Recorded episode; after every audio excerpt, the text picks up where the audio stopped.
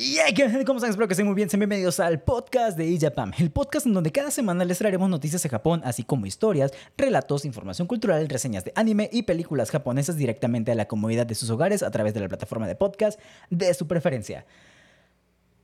Vaya, ha pasado un poquito de tiempo desde la última vez que dije este saludo. De hecho, si no mal recuerdo, fue en febrero el último episodio que salió.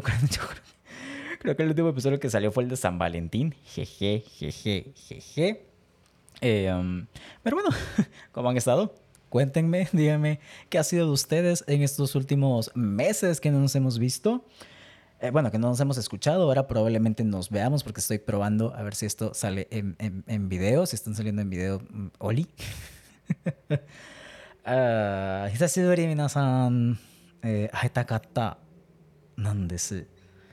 えー、会いたかったなんです。それは、会いたかったんです。それは以上です。以上、いええででで estoy, estoy con todos mis cables cruzados ahorita.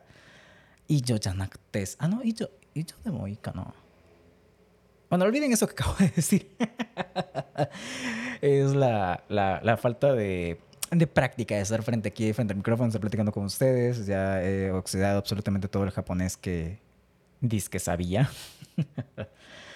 Uh, pero espero que hayan estado muy bien, que hayan pasado unos meses eh, agradables, que, hayan disfrutado y sobre todo que no hayan extrañado tanto este podcast. Si se lo extrañaron, pues sepan que ya estamos de vuelta, ya estamos aquí de regreso, listos para traerles más contenido, más material, nueva información. Eh, este tiempo de, de, pausa no fue nada más eh, porque no quería hacer podcast. De hecho, eh, he aprovechado todo este tiempo para mejorar un poquito el, equipo con el cual estamos trabajando y traerles un poquito de más información. De hecho, no sé si lo escuchen. Yo espero que estén escuchando el cambio en la calidad del audio. En verdad, lo espero. y pues bueno, les comento también, este, a lo mejor nos estamos viendo en video, entonces probablemente ahí también estén viendo un poquito eh, este cambio que hemos estado haciendo. Si están viendo, eh, si es que esto sale en video, pues estarán viendo que eh, es un micrófono un poquito diferente al que utilizaba antes, por ejemplo, en, en los episodios de, de, los yokais. Y bueno, en verdad espero que todo este ese esfuerzo que he estado haciendo se vea reflejado en este nuevo material que les vamos a traer y que sea de mucho, que sea de agrado para ustedes. Y bueno, eh, ya eh, dejando de lado un poquito esta introducción, vamos a hablar un poco sobre el tema que está preparado para el día de hoy. Bueno, si están viendo el, el, el, título, pues ya sabrán de qué vamos a hablar. Eh, si no, ahorita les comento. este episodio realmente lo quería traer, lo, que, lo quise traer desde el principio. De hecho, es, es uno de los primeros guiones, si no es que el primer guion que escribí para, para el episodio. Obviamente ya después de, un, de poco más de un año eh, volví a escribirlo un poco, le cambié unas cosas, añadí más información. De hecho, el guion original era solo, solamente contar como la leyenda. Ahorita vamos a profundizar un poco más en toda esta información del Tanabata. Porque sí, como ya leyeron el título, el día de hoy vamos a hablar de esta festividad del, del Tanabata. Que bueno, también conocido como el Festival de las Estrellas, el Tanabata es una celebración japonesa que ocurre durante el séptimo día del séptimo mes que, dependiendo si se toma de referencia el calendario gregoriano o el calendario lunisolar, puede caer el día 7 de julio o el 7 de agosto respectivamente. Recordemos que en antigüedad los japoneses solían utilizar un calendario lunisolar y si quieren saber un poquito más acerca de esto pueden escuchar el capítulo del Setsubun donde hablamos un poquito más acerca de, de esta información. Eh, y bueno, esta, e, este Tanabata forma parte de las cinco festividades tradicionales de Japón que son conocidas bajo el nombre de Goseku. Goseku, eso. Y bueno, si quieren mayor referencia sobre estas cinco festividades tradicionales, esperen el episodio de más adelante. Va a salir. Voy a hacer, quiero hacer un episodio acerca de estas cinco celebraciones para que sepamos bien qué es el Goseku. No creo que salga pronto porque ya están los episodios calendarizados, al menos para los siguientes tres meses. Eh, amiguitos, vamos a tener episodios seguidos durante los siguientes tres meses. Ya están agendados, ya están calendarizados, ya está todo programado. Al final del episodio, al final del podcast, hablaremos un poquito más sobre ello. Y bueno, durante estos días de Tanabata se celebra el único momento del año en el cual, según la leyenda, la princesa Orihime y el joven Hikoboshi pueden encontrarse, coincidiendo también con el día en que las estrellas Vega y Altair se perciben más brillantes en el manto nocturno. Esta es parte de la leyenda de, de, del Tanabata. Ya más adelante hablaremos acerca de, de esto. Vamos a profundizaremos un poquito más acerca de esto. Ahora, dependiendo de la región, existen diversas maneras de celebrar esta fecha. Pueden ser concursos de decoraciones, desfiles, fuegos artificiales, hay un Mistanabata, por lo que leí. Sin embargo, la tradición más... Eh, ya me había tardado. La tradición más extendida consiste en escribir nuestros deseos en tiras de papel denominadas tanzaku, para posteriormente colgarlos en una ramita de bambú.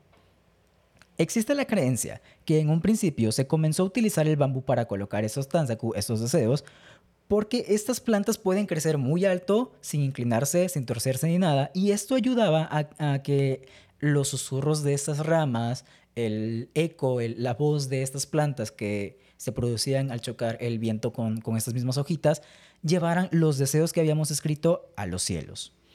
Em, o a Orihime Hikoboshi, a estas personas que se encuentran allá arriba. Por otro lado, también se observó que esta planta ahuyentaba a las plagas del arroz y esto se asoció con una idea positiva y enfatizó un significado de abundancia. Ahora, estos deseos son escritos en esas tiritas de papel. Eh, si quieren ver las imágenes acerca de cómo es este Stanzaku o estos eh, bambús o todo lo que hablaremos en, el episodio, en lo que resta del episodio, podrán recurrir a los show notes, que eh, la liga para los show notes estará en la descripción de este episodio. Ahora, estos deseos son escritos y adornados durante el primer día de la celebración, y aproximadamente a medianoche, estos bambús ya decorados son arrojados a los ríos, al mar o también se pueden quemar como una ofrenda. Ahora, si han escuchado los episodios de Lobón, bueno, si escucharon el episodio de Lobón, probablemente esto se les haga un poquito, un poquito, solamente un poquito familiar al toro Nagashi. Em, y bueno, esto es porque esto es muy similar a lo que sucede durante el Obon. Este toro Nagashi es algo del Obon. Si quieren saber un poquito más del Obon, pueden ir a escuchar el episodio que tenemos acerca del Obon, que salió el año pasado, más o menos por las fechas del Obon. Esto no es spam de mi propio episodio de podcast.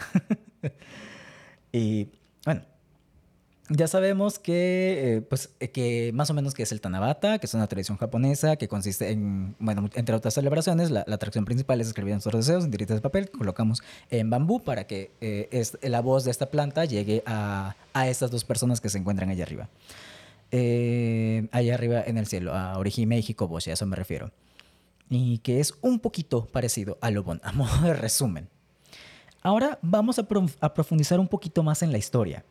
Si recuerdan, al principio les comenté que el Tanabata se trata de una celebración japonesa. Si bien esto es parcialmente cierto, la verdad es que tiene un origen chino. Verán, la leyenda original proviene de la festividad del Kuisi. Y aquí, antes de continuar, quiero hacer un pequeño paréntesis, abrir un, un pequeño asterisco, no sé cómo llamarlo, Evidentemente no sé chino, no es mi especialidad, no he estudiado nada de chino, entonces probablemente esta pronunciación que acabo de hacer sea completamente errónea y los nombres que voy a, nombrar, los nombres que voy a decir a continuación probablemente también los diga un poquito, solamente un poquito erróneos. Entonces, si alguien sabe cuál es su pronunciación correcta, estaría encantado de escuchar, de saber cómo es la pronunciación para poder corregirlo en futuros episodios. Y bueno, nuevamente una disculpa por mi errónea pronunciación de, estos, de estas palabras chinas.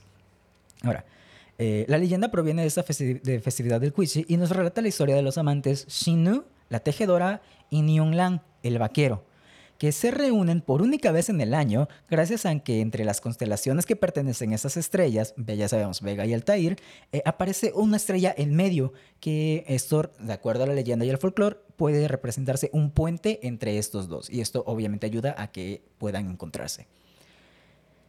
Esta leyenda fue llevada a Japón durante el periodo Nara por la emperatriz Kouken en el año 755 después de Cristo aunque otras fuentes dicen que esto ocurrió durante el periodo Heian. Heian. Lo cierto es que al arribar esta leyenda a Japón, los únicos que tenían acceso a ella eran los miembros de la corte imperial. Dichos aristócratas lo celebraban realizando declamaciones de poesía o escribiendo algunos versos contemplando el cielo nocturno y también probablemente leían algunos libros de Pablo Coelho mientras tomaban un café y contemplaban la lluvia. Lo siento por ese chiste súper, súper, súper malo. Eh, de por sí el día de hoy he tenido esta, esta maña de hacer chistes malos para el día en el que estoy grabando, perdón, para el día que estoy grabando este episodio. Y este último, juro que no lo escribí con la intención de hacer este chiste. De hecho, no, no se me ocurre ese chiste hasta ahorita. Una disculpa por ello, una enorme disculpa por ese chiste malo. No prometo no hacer chistes malos, pero lo intentaré. Ahora, eh, Sí, la corte imperial, los aristócratas lo celebraban haciendo estas declamaciones, escribiendo algunos poemas, y no fue hasta el periodo Edo que dicha fiesta dejó de ser exclusiva de la aristocracia para pasar a ser parte del pueblo, tomando también la costumbre de escribir los deseos en el Tansaku. Y fue en este momento que esta festividad se mezcló con algunas otras, como el Obon, ya que ambas fiestas coincidían en la fecha de acuerdo al calendario lunisolar. Y aquí tenemos la razón por la cual... Eh, esta tradición de aventar el bambú al mar eh, o al agua o quemarlo como una ofrenda se parece un poco al Tornagashi, porque ambas fechas coincidían. De hecho, también si escuchamos un poquito del episodio del, del vamos a cachar un poquito más esta idea de, que el Obon tenía una fecha, pero con el cambio de calendario lunisolar gregoriano, pues se tuvieron que ajustar algunos asuntos. Entonces quedó de esa manera. El, el Tanabata el 7 de julio, de acuerdo al calendario gregoriano, y el Obon durante el mes de agosto, de, acuerdo también a este calendario gregoriano.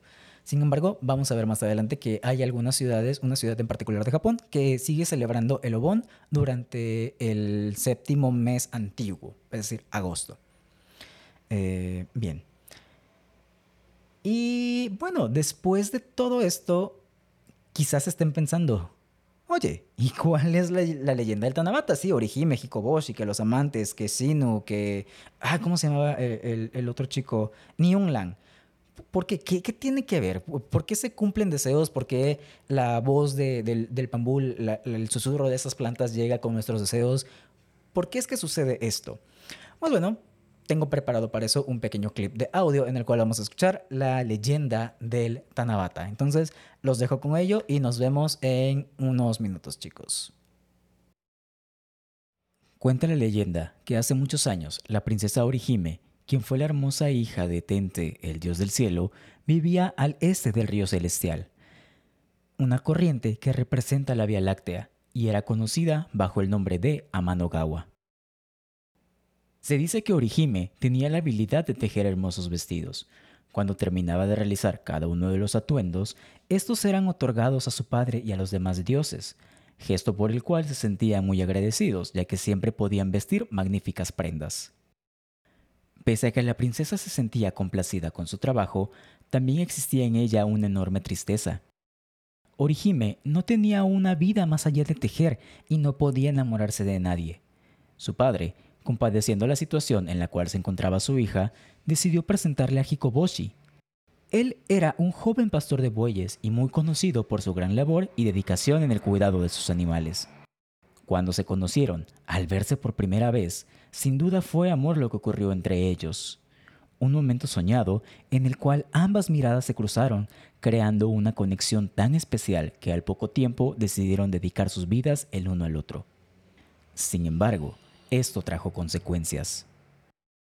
Ahora los dioses ya no podían vestir diariamente aquellas hermosas prendas que antes presumían.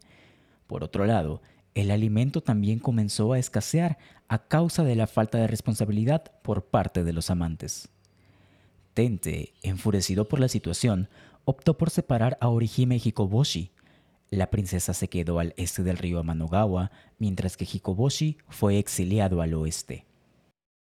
La acción de Tente causó que los amantes cayeran en una profunda depresión debido a su separación, por lo cual Orihime acudió a su padre para rogarle el poder ver nuevamente a su amado esposo. El dios del cielo, conmovido por las lágrimas de su querida hija, accedió bajo la siguiente condición. Dijo, podrán verse cada séptimo día del séptimo mes, siempre y cuando trabajen muy duro a lo largo del año. Fue bajo esta promesa que la pareja trabajó incansablemente. Sabían que con cada día que pasaba era menos la espera para verse de nuevo. Sin embargo, ocurrió algo que no se esperaban. Al llegar la fecha de su ansiado reencuentro, acudieron al río Manogawa y se llevaron la sorpresa que no había forma alguna de cruzarlo. Esto provocó que la princesa Orihime llorara desconsoladamente hasta que una banda de urracas se apiadó de ella y formaron un puente, prometiendo así que cada año lo volverían a formar con la finalidad de que ambos pudieran estar juntos una vez más. Las urracas estarían dispuestas a formar el puente todos los años, siempre y cuando aquel día no hubiera lluvia, pues las fuertes lloviznas les impedirían llegar a su destino, dejando así a los amantes en la espera de otro largo año para poder encontrarse. Esto causó tanta alegría a los amantes que, desde ese entonces, durante la fecha prometida, se dice que cumplen los deseos de aquellas personas que rezan por su reencuentro. Los hombres y mujeres suelen escribir sus deseos en una tira de papel, las cuelgan en una rama de bambú, con la esperanza de que los amantes puedan cumplir lo que desean.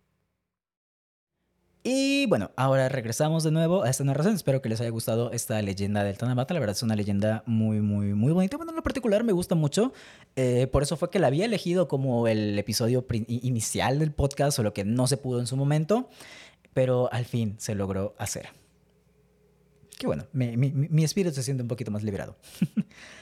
y bueno, ahora que ya conocemos todo esto, ya que conocemos mejor los orígenes, la leyenda, qué es lo que se hace, es momento de hablar qué es lo que sucede durante el festival más famoso del Tanabata en Japón.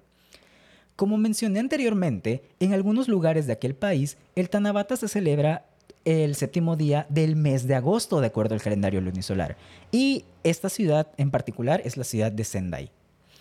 La festividad se popularizó eh, en este lugar poco después de su fundación durante el periodo Edo y rápidamente se convirtió en una gran celebración que sufrió de una drástica caída durante la restauración Meiji, llegando a casi desaparecer después de la Primera Guerra Mundial. Paréntesis, sé que ahorita acabo de soltar muchísima información, que el periodo Edo, que el periodo Nara, que el periodo Heian, que la restauración Meiji. No se preocupen chicos, pequeño spoiler, pero uno de los proyectos que tengo desde hace tiempo y que quiero cumplir con, este podcast es narrar un poquito la historia de Japón desde, desde, hace mucho, desde hace muchos años hasta donde las fuentes me lo permitan.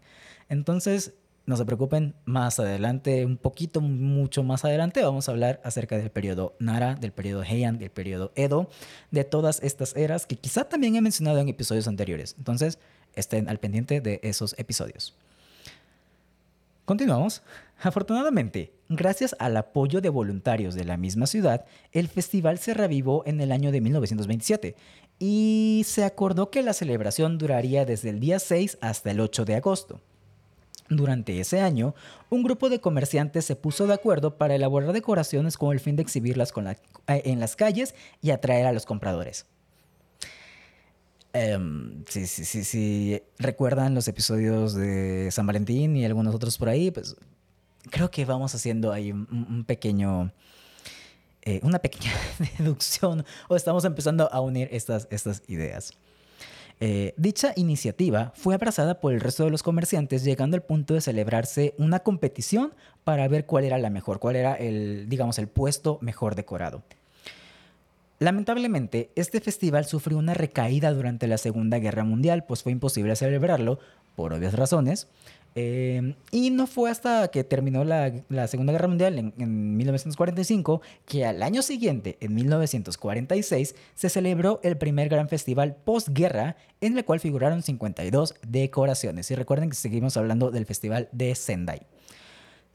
Pero, pero, pero, dicha cantidad fue superada enormemente durante el año siguiente, pues pasaron de ser únicamente 52 decoraciones a nada más y nada menos que 5000 decoraciones. Se podrán dar cuenta que esto aumentó demasiado de un año a otro. Y bueno, esto fue para dar la bienvenida al emperador Hirohito que se encontraba de visita en la ciudad. Si recordamos un poquito de nuestras lecciones de, historia universal, el emperador Hirohito fue el encargado de firmar su, el tratado de rendición durante la Segunda Guerra Mundial si mis clases de historia de la secundaria no me están fallando. Que la verdad yo supongo que sí me van a fallar porque eh, no fueron las mejores clases del mundo. Pero bueno, eso será tema para algún otro episodio, algún story time o no sé. pero sí, eh, continuamos también. Y bueno, vamos a hacer un modo, un, resumen hasta ahorita.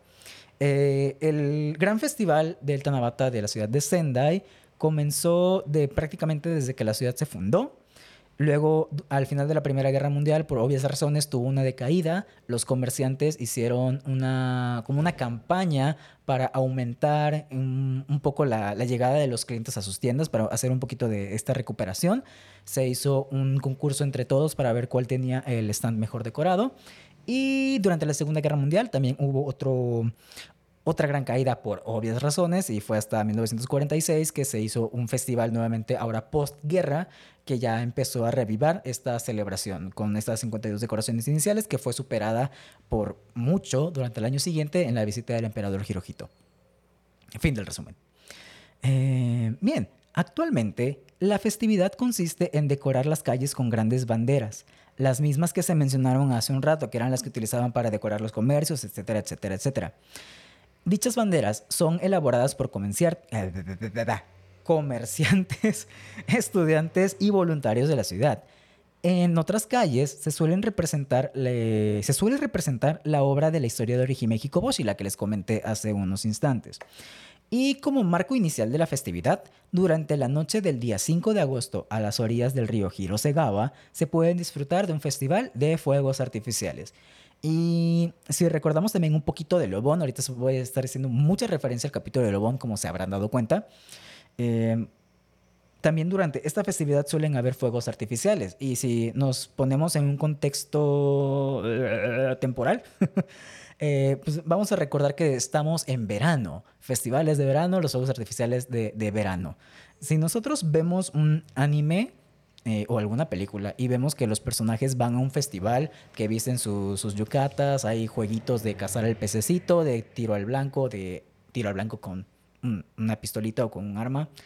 Eh, que hay puestos de comida, takoyakis y todo eso, muy, muy, muy, muy probablemente sea parte de estos festivales. No, no estoy diciendo que eh, sea Tanabato o sea de Lebón, pero sí forma parte de esta serie de celebraciones que ocurren que ya sabemos o, eh, hemos, eh, o estamos aprendiendo, pues hay algunas festividades que pueden ayudar a avivar este ambiente, no quiero decir festivo, este ambiente alegre en la ciudad. No quería decir festivo para no repetir porque estaba utilizando la misma palabra.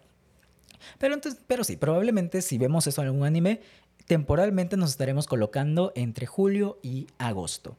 Probablemente septiembre también. No, no, no, no, no digo que no. No, no, no lo niego. Ahora, bien, quizás estén preguntando, oye, ¿y cómo son esas banderas que se utilizan para decorar? ¿O qué son estas decoraciones que has estado mencionando?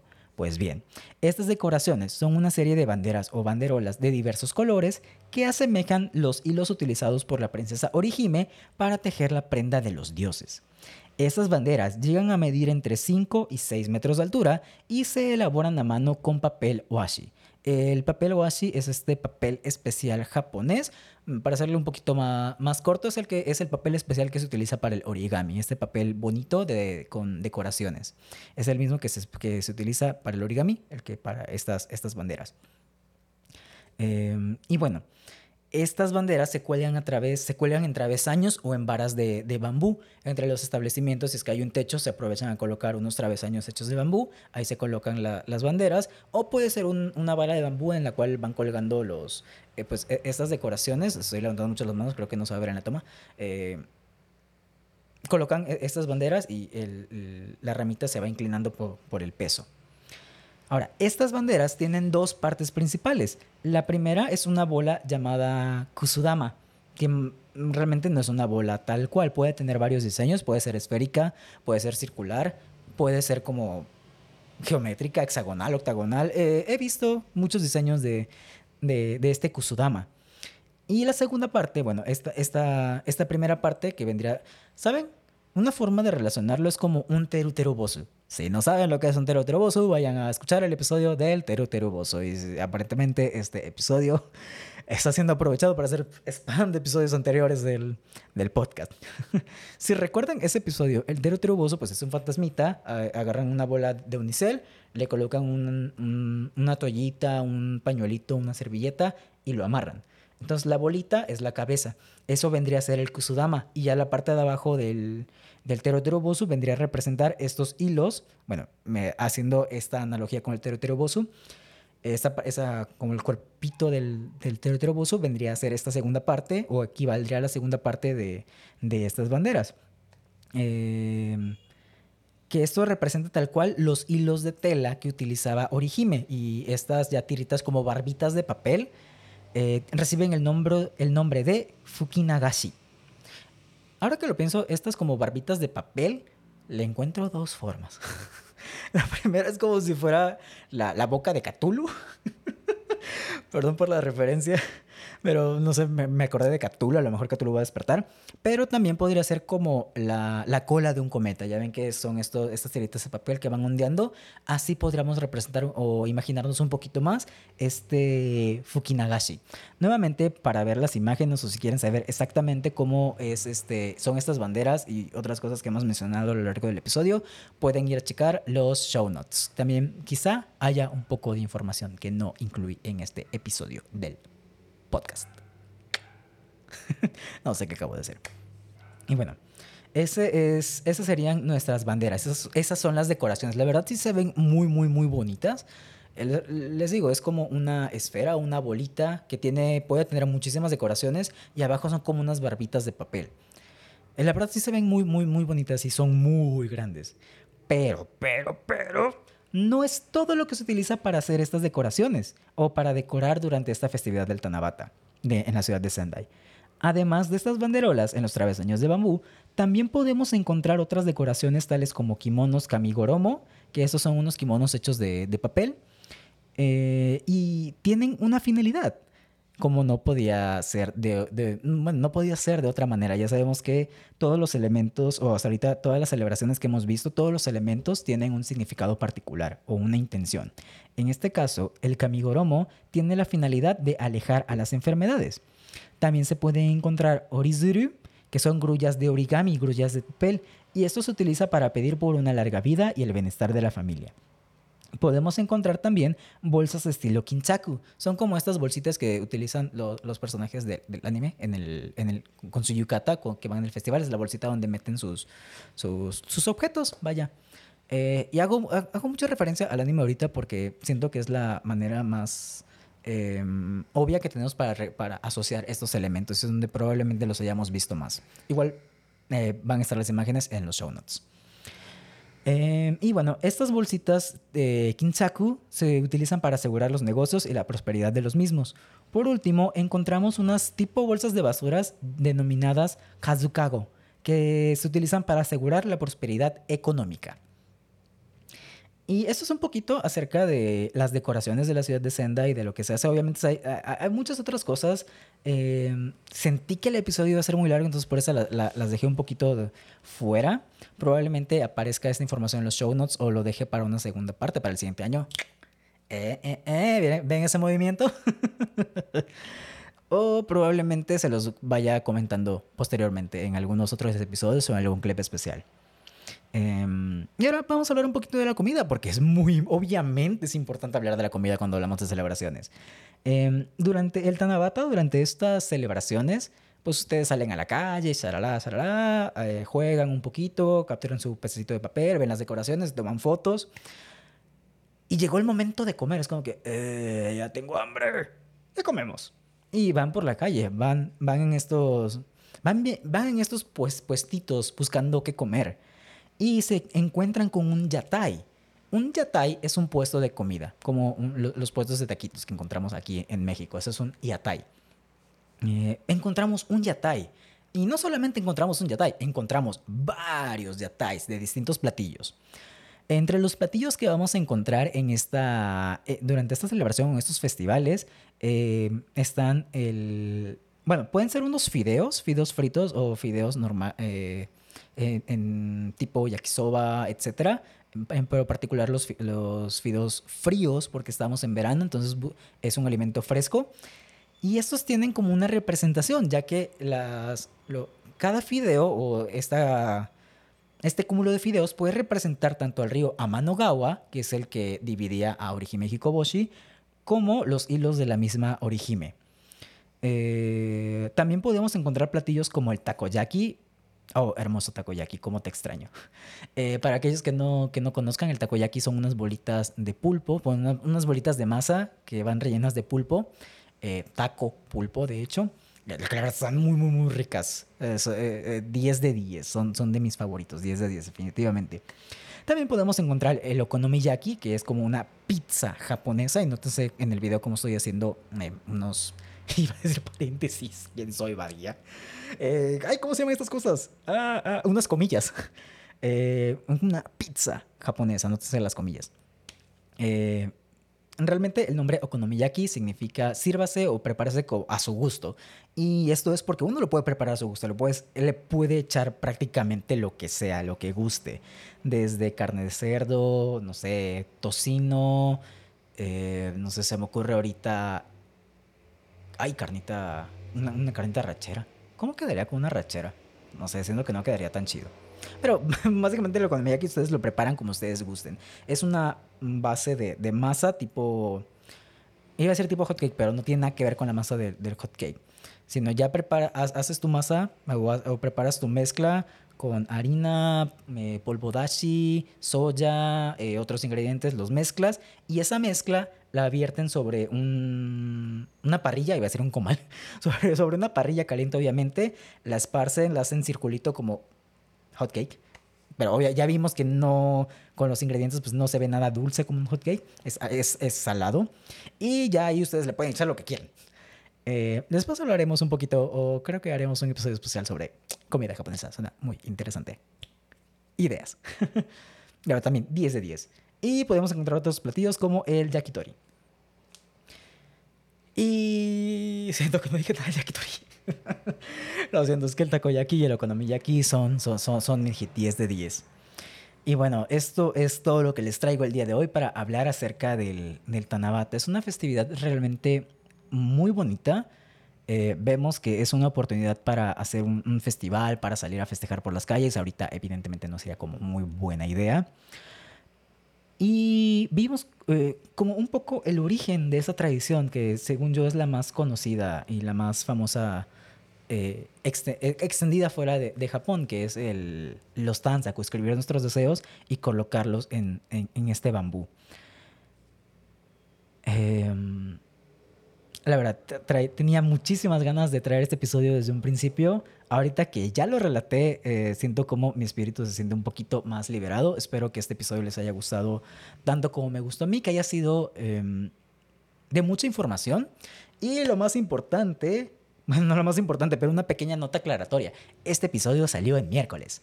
Eh, si recuerdan, los episodios anteriores salían en jueves y no se preocupen, eh, los episodios van a seguir saliendo en jueves. Este, fue una, este episodio fue una excepción porque pues eh, Tanabata es el día de hoy, miércoles, eh, porque evidentemente estoy grabando esto a medianoche empezando el miércoles 7 de, eh, de julio para tenerlo listo a las 7 de la mañana para que ustedes puedan escucharlo. Entonces, eh, quería sacar este episodio justamente en el día del, del Tonabata. Entonces corrí el episodio tantito, lo adelanté un tantito.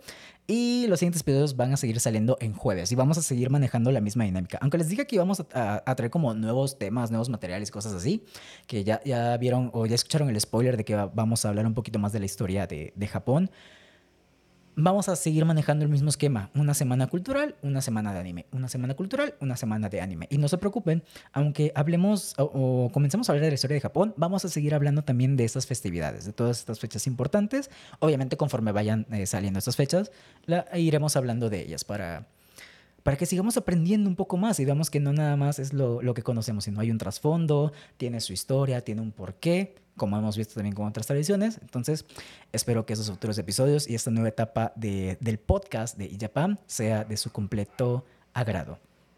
Y creo que ya no me dejo nada más por el tintero. Si es que me... Porque la verdad es que no me acuerdo si iba a decir algo más. Ya no lo tengo apuntado. Eh, según ahorita ya tengo apuntado todo lo que tenía pendiente. Pero si no, si se me olvidó, si me olvidó algo, pues ya les estaré avisando en, en algún tweet, en Instagram o, o, o, algo así. O, no sé.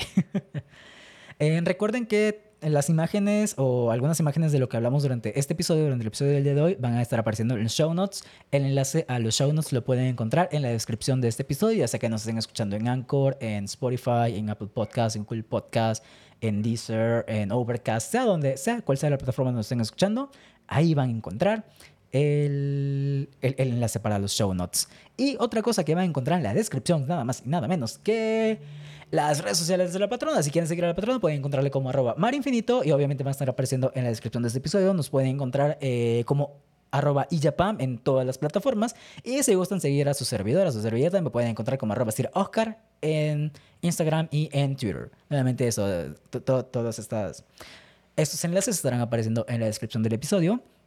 Y ahora sí, eso, eso es todo. Ya no tengo nada más que decir.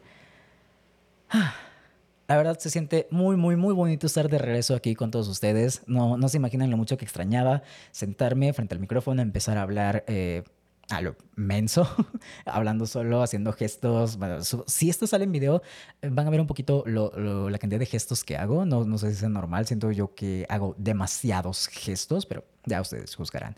Pero en verdad, me siento muy, muy, muy, muy contento de estar eh, de regreso con ustedes. Espero que puedan disfrutar mucho de este podcast, que aprendamos mucho.